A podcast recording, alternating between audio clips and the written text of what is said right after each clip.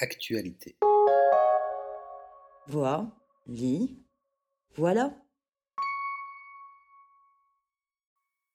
Monsieur le Gnome de Fred Blunt aux éditions Albin Michel Jeunesse.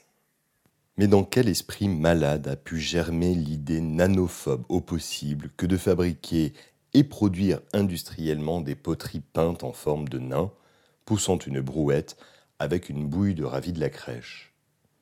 Il fallait une démarche tordue, et la raison du plus fort étant toujours la meilleure, Fred Blunt, auteur de Monsieur le Gnome, va nous le prouver sur le champ. Parce qu'à découvrir la tronière sute du dit gnome sur la couverture de son livre, gageons sans risque qu'il ne se montrera pas, lui, très coopératif. Soit, prenons les faits. Par définition, un gnome est une créature légendaire détentrice de secrets telluriques mystérieux.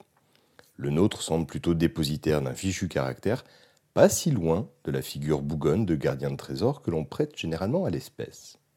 Et que personne ne s'y trompe. Que le gnome apprécie la pêche ne le rend en rien sympathique. Ce triste cire, antipathique, mesquin et grognon, affiche toutes les qualités en vérité requises. Qu'importe d'ailleurs les efforts que le narrateur déploie pour faire connaissance et se montrer affable? Le gnome reste borné, obtus, fermé. D'ailleurs, quand un hérisson en peine s'avance tout de guingois avec une appétissante pomme plantée dans les épines, notre gnome se trancherait un bras plutôt que de lui porter secours. Bouh, vilain Une sorcière, qui passait alors par là sans chercher aventure, prêta main forte au hérisson et, âme charitable, le délesta du fruit importun, qu'elle se mit alors à déguster à plein chicot. Or, pour joliment hideuse qu'elle soit, la sorcière a quelques attentions, notamment pour le crapaud, que le gnome soucieux de pêcher devant sa mare tranquillement a vivement molesté. Effrayé et chassé, le batracien mérite des excuses, explique la sorcière au gnome. Mais ce dernier n'en a cure, et rabrou comme à son habitude, la femme averrue est un verdâtre grand mal lui en prit.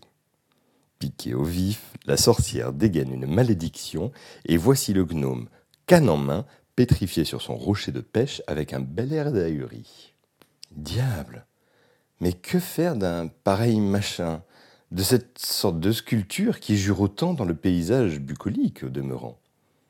Eh bien, d'abord on va le peindre, et puis on va le vendre, comme les autres de son espèce qui auront contrarié la sorcière laquelle, tant s'en faut, n'en est pas à son coup d'essai.